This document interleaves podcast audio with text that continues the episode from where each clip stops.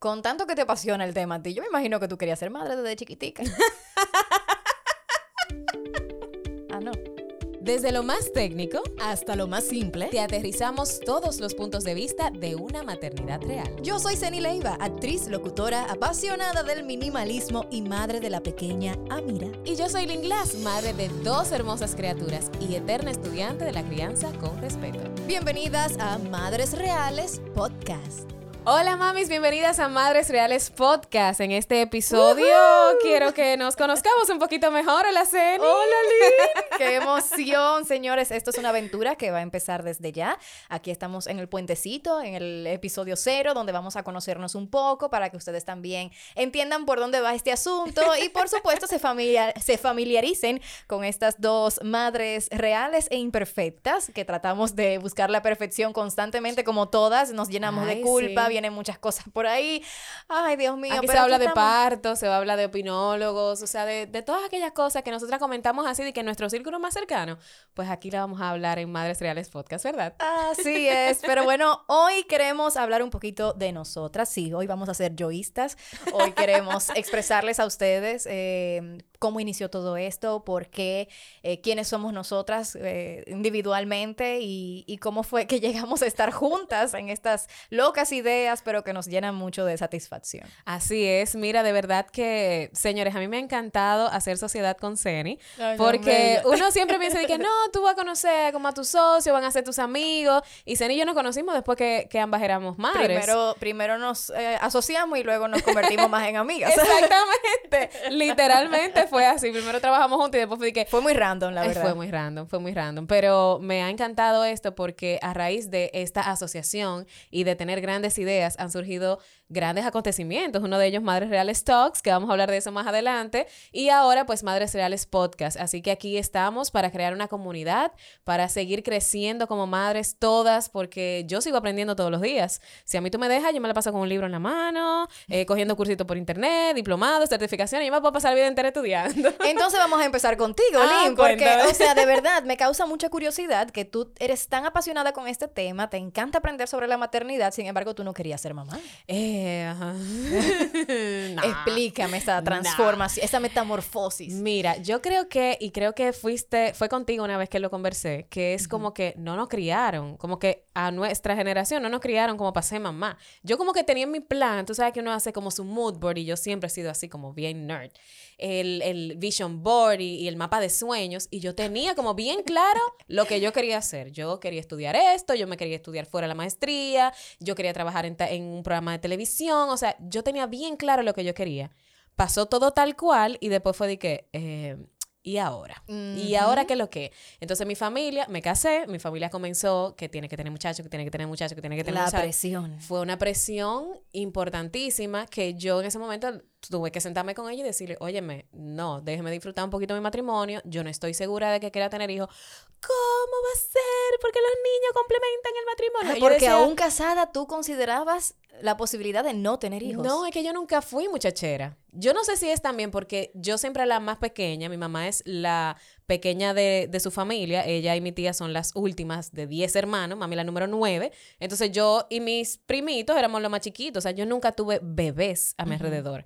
Entonces, como que a los cumpleaños que iban eran a los míos, eh, tú sabes, yo compartía con los de mi edad, pero nunca tuve más pequeñitos. Entonces, como que nunca vi bebés, muchos bebés a mi alrededor. Tal vez eso también pudo influir.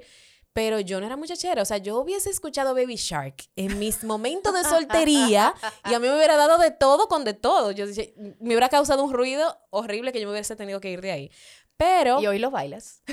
no, yo lo bailo, yo te hago la coreografía. Si tú me dejas 10 muchachitos en mi casa, yo le hago pijamada y palomita y todo. O sea, ahora me gusta mucho. Wow. Em, pero fue como, fue creciendo. Eso fue creciendo. Yo me fui como aclimatando cuando me enteré del positivo de mi hija, que no fue. Bueno, ella lo va a saber, ella no fue buscada, pero el no buscada no quiere decir no deseada, hagamos el, el aclarando. Claro. Eh, fue, tú sabes, el método del ritmo, que no se sabe si es que funciona mucho o que no funciona, na- nadie sabe, pero ahí te va Luna.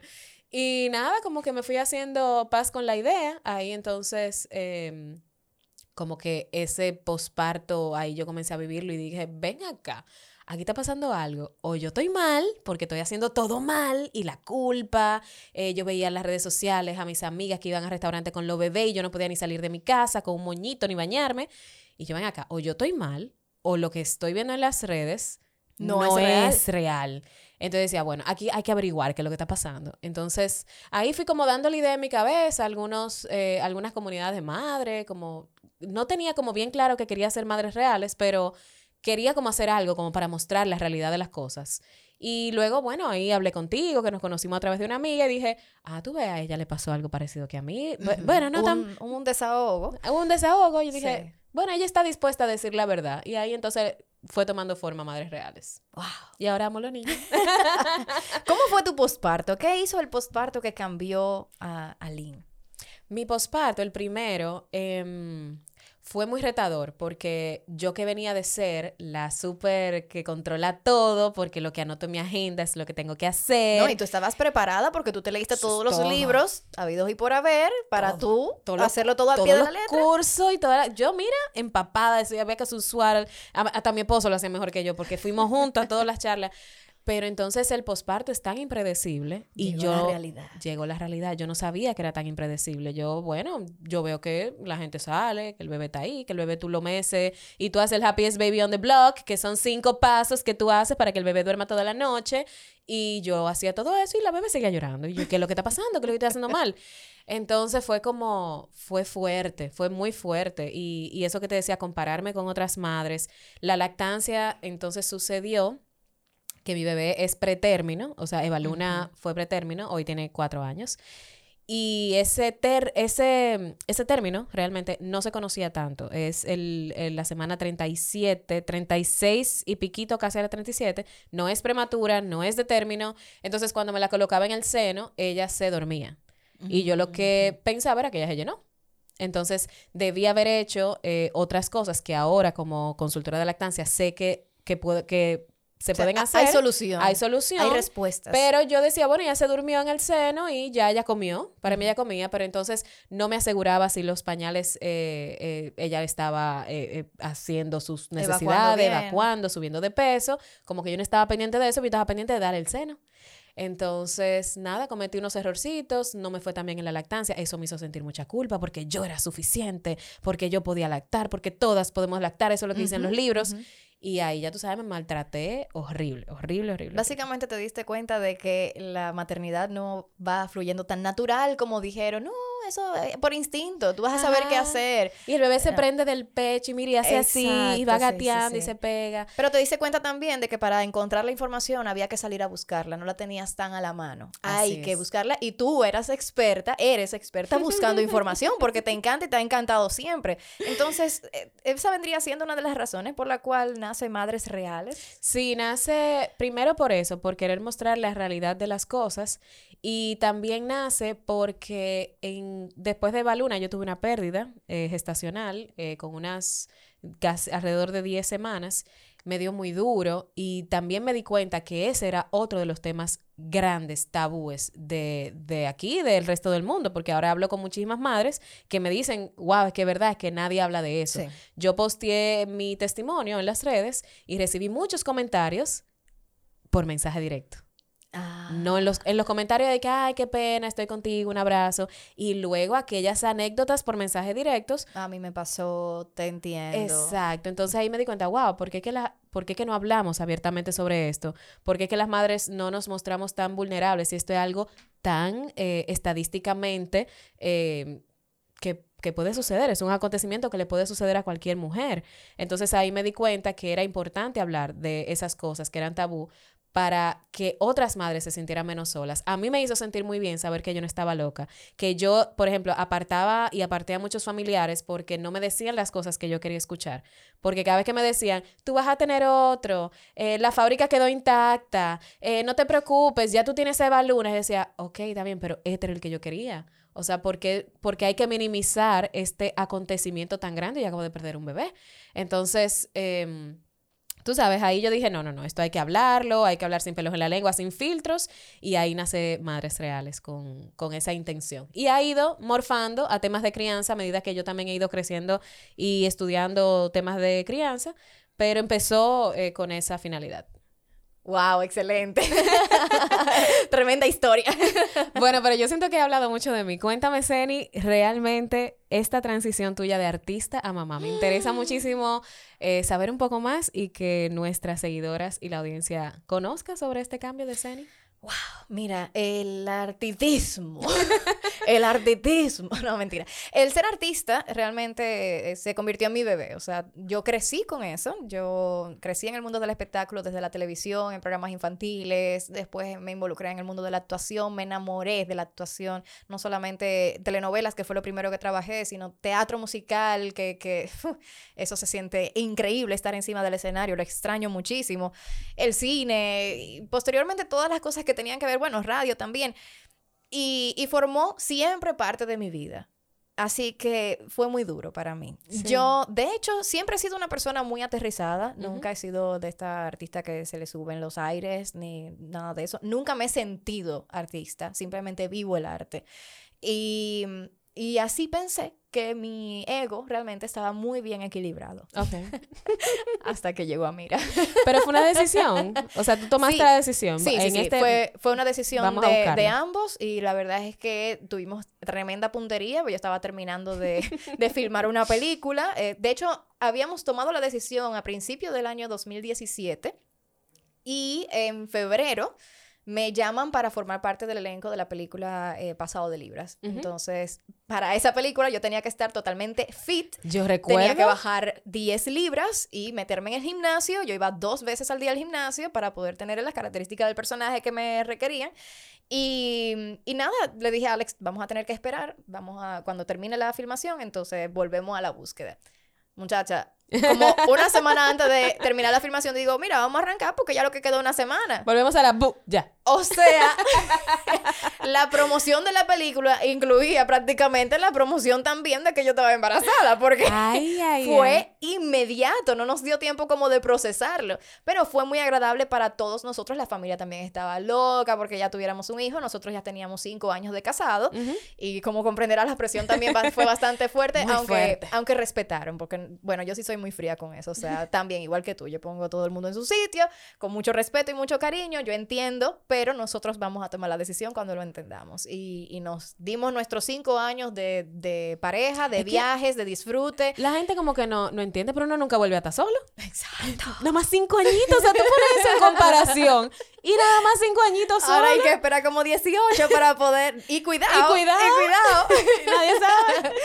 Pero bueno, la decisión sí fue en conjunto. Él estaba más seguro que yo. Yo tenía cierto temor precisamente porque no sabía qué iba a pasar con mi vida profesional. Y tú estabas en tu mejor momento también. Sí, sí, mejor momento. El YouTube, el, canal de YouTube el canal de YouTube acababa de ser presentadora digital de los premios HIT, que fue una grandísima oportunidad y conocí mucha gente que también me hubiese servido de, de puente para lograr grandes cosas internacionales todo eso quedó parado de repente, ok, yo estaba también ya puesta mentalmente para eh, la maternidad, pero no tenía idea de lo que realmente significaba la maternidad. En una generación en la que se habla más del empoderamiento y invitan más a la mujer a, ser independiente. Y lo podemos tener todo. Y nosotras podemos con todo, y el feminismo y todo eso, que nunca fui feminista, pero, eh, o sea, estamos rodeados como de esa aura y de lo que menos se habla es de la mujer madre y de lo que esto conlleva. Así que cuando me llegó la maternidad fue un choque bastante fuerte. No solo cómo llegó la maternidad y cómo fue el parto, que ya eso muchas personas lo saben. Para quienes están conociéndonos ahora, yo di a luz en un carro, en camino, al hospital, un lunes después de Semana Santa, que el tapón que había, era hora, era rush hour, y estaba full de carros. No había un policía en el medio, un AMET que yo pudiera decir, ayuda, ábranos paso para poder llegar. No hubo forma eh, mi bebé duró unos 10 minutos conmigo en brazos hasta llegar al hospital. Eh, y bueno, ese fue el parto. Mira, con mi esposo al lado, agarrando el cordón umbilical para saber si estaba latiendo, etcétera. Te dije que te admiraba, yo siempre te había admirado antes de conocerte, luego te conocí, luego diste a luz en el carro, sin anestesia, y dije, no, no, no estoy Wonder Woman.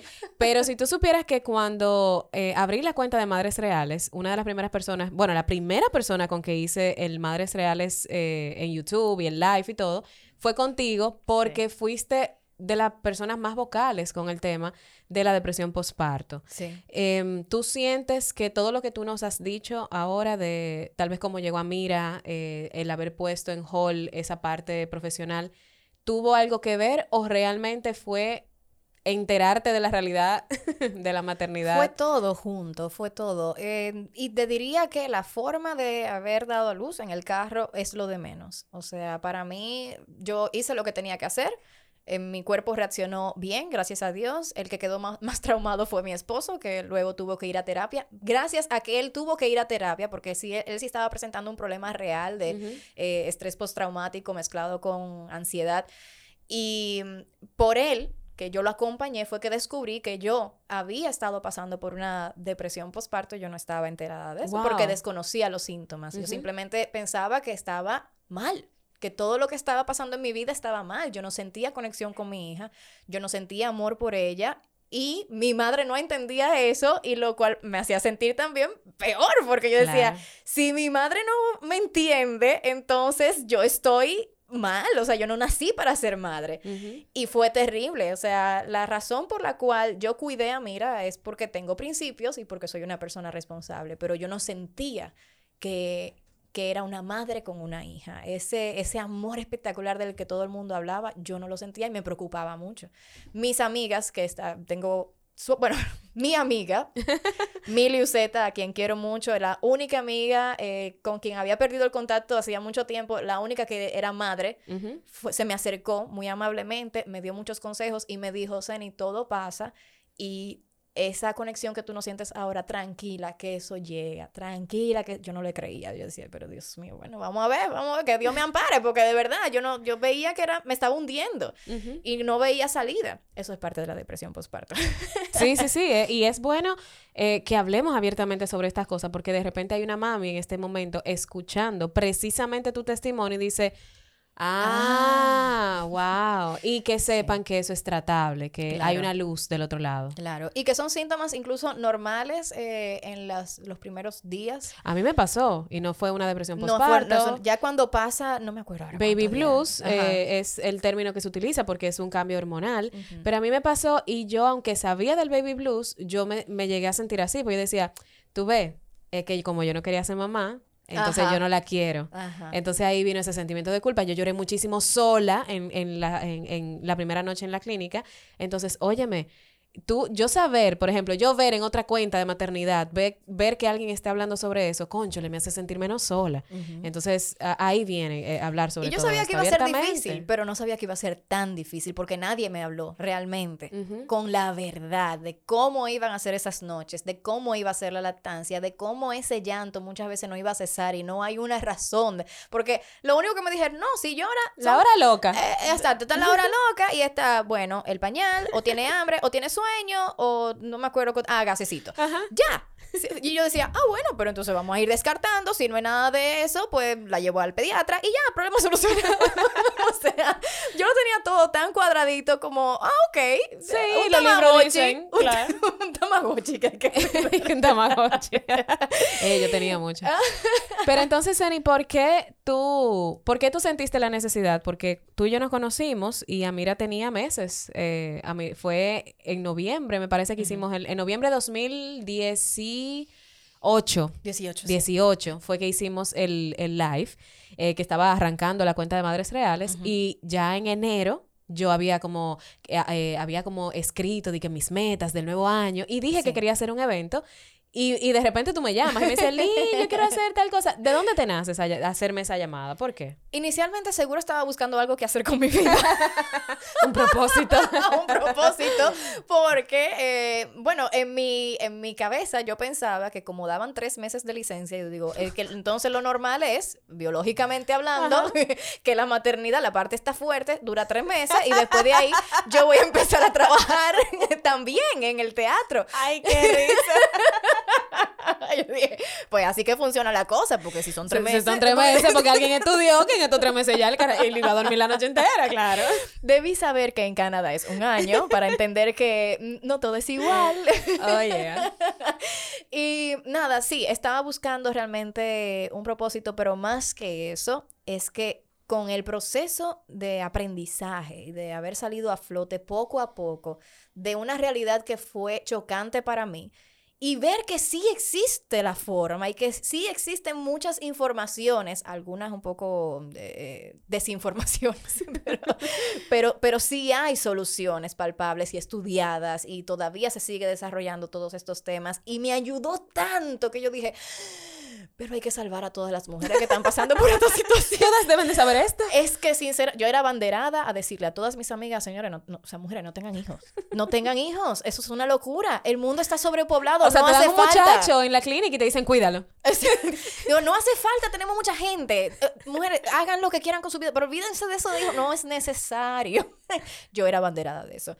Pero cuando fui aprendiendo, eh, dije, no, a- a- estas, las mujeres, las madres tienen que conocer todo lo que la ciencia ha avanzado, todo lo que se ha aprendido para poder manejar estas situaciones, porque hace que el camino sea, no voy a decir que más fácil, porque no es fácil, pero, pero llevadero. y, y feliz, porque te llena de felicidad. Tú sientes que tú estás haciendo algo con, ya con conocimientos, con conciencia, con, con un propósito, con...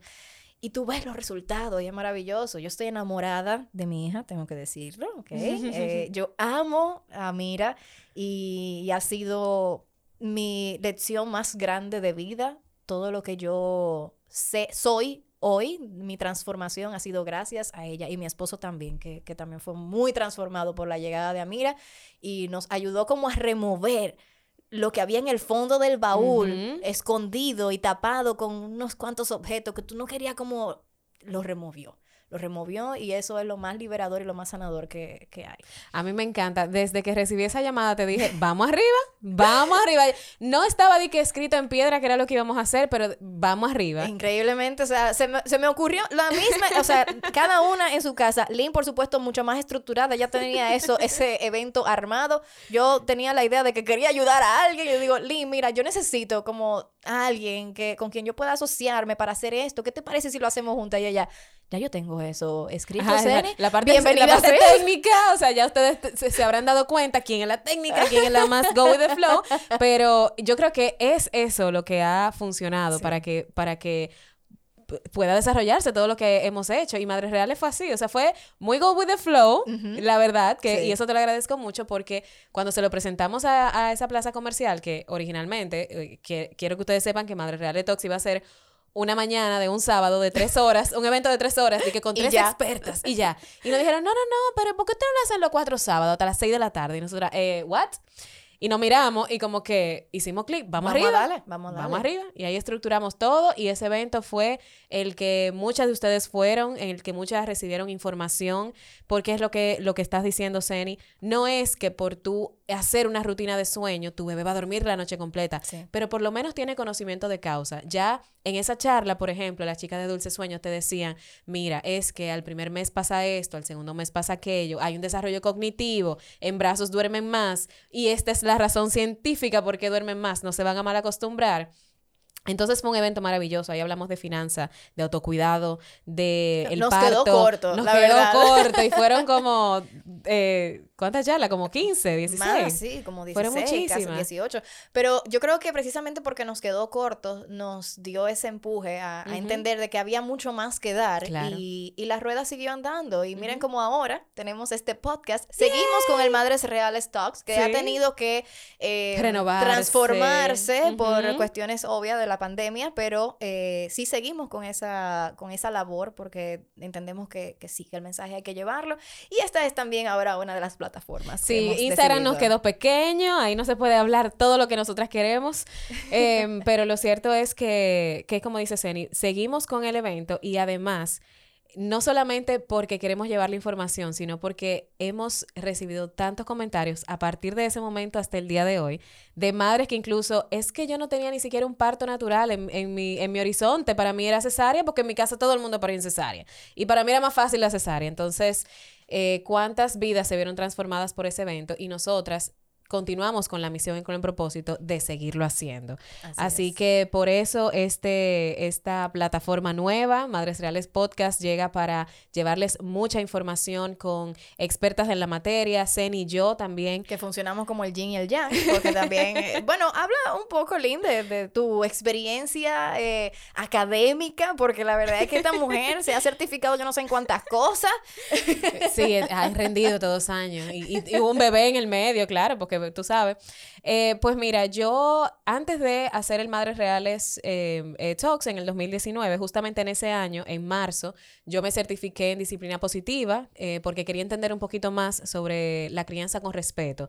Yo entendía, para mí, la crianza con, con respeto era más un intermedio entre la autoritaria, que es la firme, la yo en mi casa se hace lo que mamá y papá digan, ah, y la permisiva, que es yo lo que tú quieras, mijo. Exacto. Entonces decía, bueno, es como, es como un intermedio, pero lo cierto es que ahí me di cuenta que es un estilo de vida. O sea, tú criar a tus hijos con respeto es entender que tus hijos son personas también. Es entender que en la casa somos un equipo, que van a haber reglas, que van a haber límites y que yo puedo tratar a mis hijos con firmeza y que no quiere decir autoritarismo, sino con firmeza, dar unas instrucciones y reglas claras desde el amor. Porque Sí. yo quiero que... Es como si, por ejemplo, y, y aquí te lo explico mucho más fácil, un, un- es una dinámica que yo hago con mis, con mis eh, clientas o con las madres que acompaño. Y es que, por ejemplo, imagínate un puente, un puente sin barandilla, un puente que está sostenido entre dos montañas. ¿Tú vas a querer pasar por ese puente? Qué miedo. te va a dar miedo. Sin embargo, si tú ves que el puente tiene límites, tiene barandillas sostenibles, tiene estos andares, estas cuerdas que se amarran, pues entonces tú vas a caminar ese puente, a llegar al otro lado con mayor seguridad.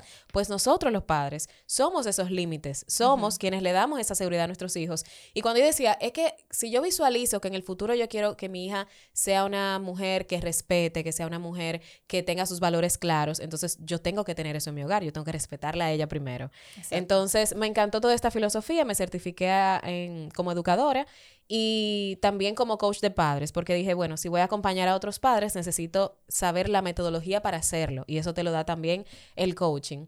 Y luego me fui especializando, ¿qué más? En parentalidad efectiva, eh, sigo haciendo diplomados en Academia por la Infancia, em, en temas de apego y todo aquello, y por supuesto en temas de lactancia, porque era algo que me pedían mucho las eh, chicas de Madres Reales, yo no lo tenía, yo las acompañaba por cosas que yo había leído, entonces decía, no, yo me tengo que certificar, porque si voy a ayudar, tengo que ayudar con la información correcta. Y ahora estoy en medio del diplomado de neuropsicología infantil, porque, ¿por qué Ay, no? padre, Vamos a seguir. Eso no para. Vamos a seguir estudiando, ¿por qué no? Pero, pero es eso, yo, aparte yo comencé también a estudiar para mí, porque yo decía, bueno, si yo voy a criar y quiero criar de esta forma, yo me quiero educar. Entonces el camino fue como que, ok, si yo me educo yo y puedo ayudar a otros, entonces, ¿por qué no? ¿Por qué no hacerlo? Así es, así es. Entonces, Zeni, tú también, yo sé que has estudiado, tú te has dado tu paginita a la izquierda. Yo he estudiado un poquito, tuve... eh, no, yo no soy para nada la nerd, yo soy la creativa, eh, la artista, pero, pero sí eh, me ha interesado muchísimo, sobre todo después de que llegué a este, eh, esta aventura de la maternidad, me interesé muchísimo en el minimalismo. Eh, no es algo, no es una carrera universitaria, no es algo en lo que yo me pueda certificar, sin embargo, quise estudiarlo un poquito más a fondo. eh, sí me certifiqué en ciencias del bienestar porque va muy de la mano y me sorprendió cómo todos los estudios, psicológicamente hablando, que te demostraban cuáles son los caminos que realmente llevan a la felicidad al ser humano, todos iban muy ligados a la filosofía del minimalismo. Y me encantó porque dije, estoy por el camino correcto. y esto vino realmente, el interés vino por el desorden y el caos que yo sentía en mi vida, que me abrumó tanto esta sacudida de la maternidad y, y no tenía tiempo ni siquiera de organizar la casa y de... Yo sentía que todo estaba en desorden, en mi hogar, en mi vida, en todos los aspectos. Eh, me inspiré inicialmente por Mary Kondo, que se puso de moda, y Sí. Arranqué primero fue como eh, organizando un poco los closets y la sensación fue tan liberadora y tan positiva que yo dije, espérate, aquí hay algo más allá de simplemente poner las cosas en orden. Y fue cuando llegué al minimalismo que más que nada lo que te, te invita es a liberar en el espacio físico, eh, dejándote como esa, esa, ese ambiente de paz, eh, visualmente te, o sea, lo que te, la información que te entra por los ojos es menos, por lo tanto, no te abruma. Pero así mismo por dentro, entonces tú empiezas naturalmente a organizar también tus cosas. Crear el desapego, no solamente a lo material, sino también a las relaciones personales, en donde tú muchas veces le das prioridad a otras personas y relaciones que hasta son tóxicas y no te cuidas a ti mismo. O sea, tú no, es, no significa que tú no vas a, a querer a los demás, pero apegarte a los demás puede ser incluso peligroso. Así que todas esas cosas, y, y, no hablemos de las cosas, o sea, el apego a las cosas, que eso se, se, ve mucho. Y cada vez más yo he soltado y he soltado, y eso me ha llevado realmente a tener un balance en mi vida donde le estoy dando prioridad a otras cosas y se lo estoy transmitiendo a mi hija, que también, no es que ella no tiene juguetes, ella tiene y, y los disfruta, pero ella es más de experiencias, porque es lo que ha aprendido de mí, porque yo trato de ocupar el tiempo valioso que tengo para poder compartirlo con ella y crearle experiencias más que simplemente tratar de llenar ese espacio con un juguete. Y y me siento muy orgullosa de todas las cosas que, que, he visto en ese camino y de lo que he logrado. También estoy ahora mismo certificándome como coach para poder ayudar a otras personas a encontrar ese camino de como de balance, de bienestar, de equilibrio, de liberación, porque eso es lo que se siente como una liberación. Sí, yo eh, cada vez que Ceni se pone a organizar closet y lo pone en redes sociales, digo, ok, ok, está bien, yo voy a organizar el mío, está bien.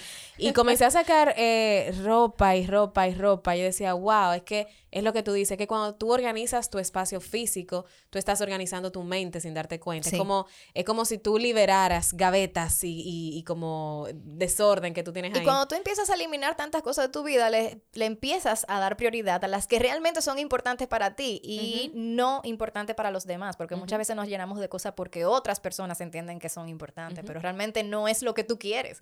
A mí me gustó mucho una frase que leí el año pasado en el 2020 que decía, pensaba que el 2020 iba a lograr todo lo que deseaba y me di cuenta que el 2020 lo que hizo fue darme, darme la claridad para agradecer lo que ya tenía.